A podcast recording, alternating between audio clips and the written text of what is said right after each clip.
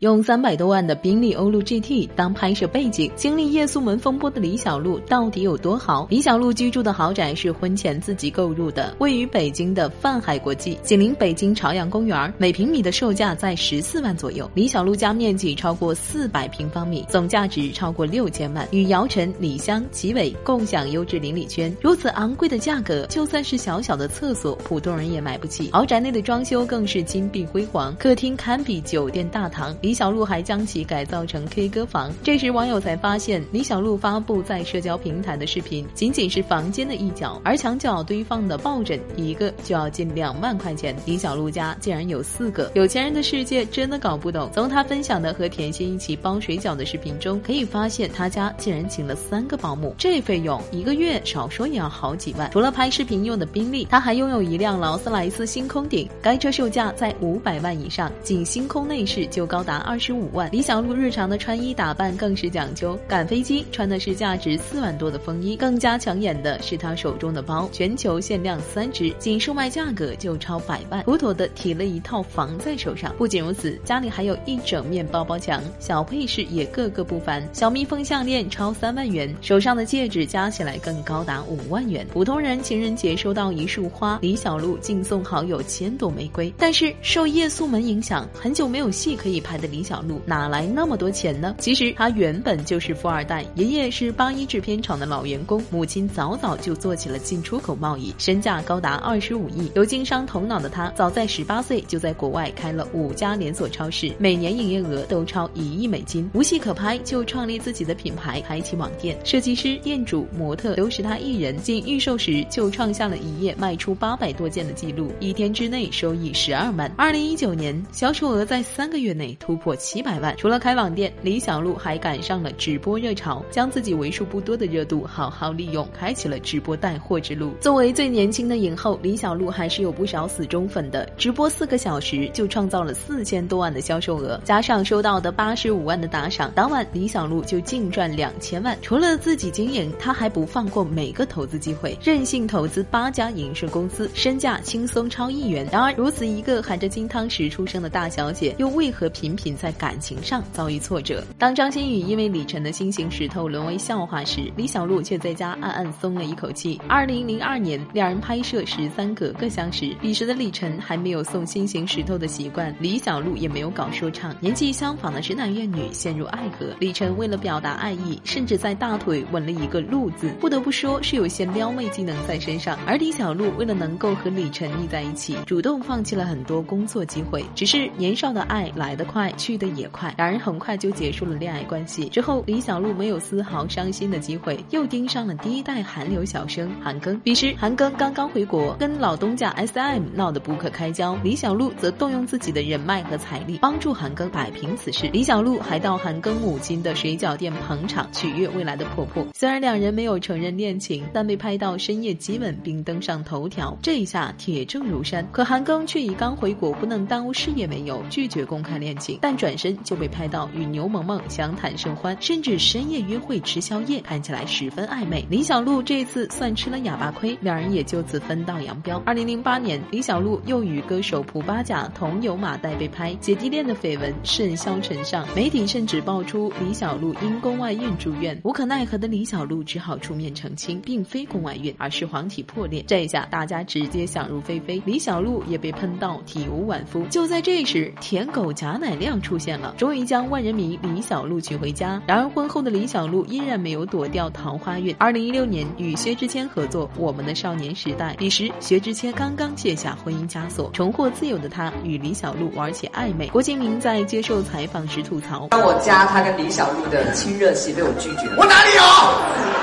一直要加，每一集都想加。二零一七年，薛之谦高调与高磊鑫复合，和他交往已久的李雨桐发博控诉薛之谦拿自己的钱养前妻，薛之谦就在节目上装怂卖惨。李雨桐一气之下爆出猛料，称他和李小璐也有私情。更有网友扒出两人微博的蛛丝马迹，用词习惯和风格都像是 CP。这一下，薛之谦老实了，李小璐反而更加肆无忌惮。某电鳗说唱出事时，前女友竟出来实锤他和李小璐发暧昧短信。然而李小璐真正爱上说唱，还得从做头发说起。对方出轨后主动承认错误，应该原谅吗？我也不知道原不原谅。我们各自给对方五次机会。当初扬言能给对方五次出轨机会的贾乃亮，为何仅仅一次就选择分道扬镳？与李小璐相比，贾乃亮算是出生于普通家庭，李小璐是妥妥的下嫁。独自在娱乐圈打拼的他，于聚会上结识李小璐，一见钟情。当时李小璐早就成名，而贾乃亮还只是个十八线小演员。刚与韩庚分手的李小璐或许只是挑逗，贾乃亮却开始猛烈追求。为了吸引李小璐的注意，他连打一排耳洞。这这小璐，这边一二三四，啊五六六七。结果发炎，导致整个肿成猪耳朵。李小璐看中一件三万块的衣服，贾乃亮当即刷卡买下。刷完后，卡里只剩下一千块钱。我不瞒你说，我卡里就是三万块钱，最后兜里就剩一千多块钱了。在爱情中卑微到泥土的贾乃亮，结婚当天甚至用嘴亲吻了李小璐的脚。然而贾乃亮的付出却没有得到李小璐真心。二零一八年跨年夜，贾乃亮开直播称老婆去做头发，我老婆做头发呢，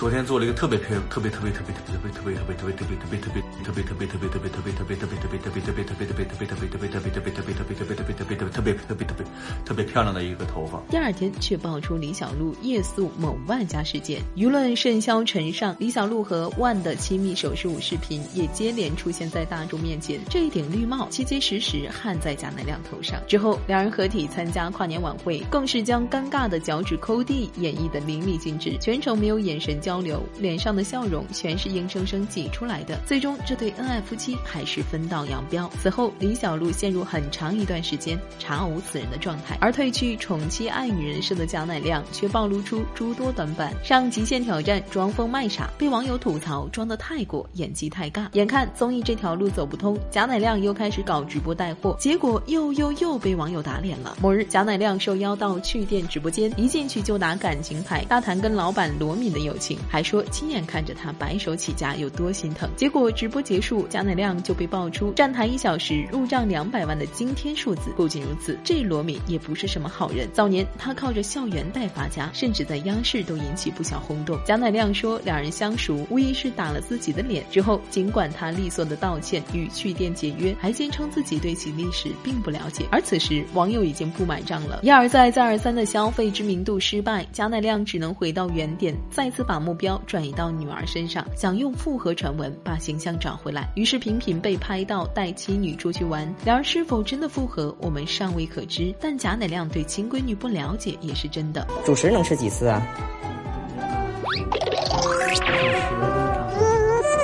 早，呃什么算主食？现在奶吃的怎么样啊？他睡觉怎么样啊？排便大概一天几次知道吗？现在跑怎么样？反观李小璐，一改漂泊不定的性子，将精力全都倾注到女儿身上，不仅带她到全世界游玩，陪伴成长。近日还被爆出带甜心到山区献爱心，甜心在发物资的时候十分开心，一手拎一桶油给村民们发放，完全没有隔阂。她肯定不是好妻子，但一定是好妈妈。夜宿门是李小璐一辈子的黑点，但人最重要的还得是知错能改。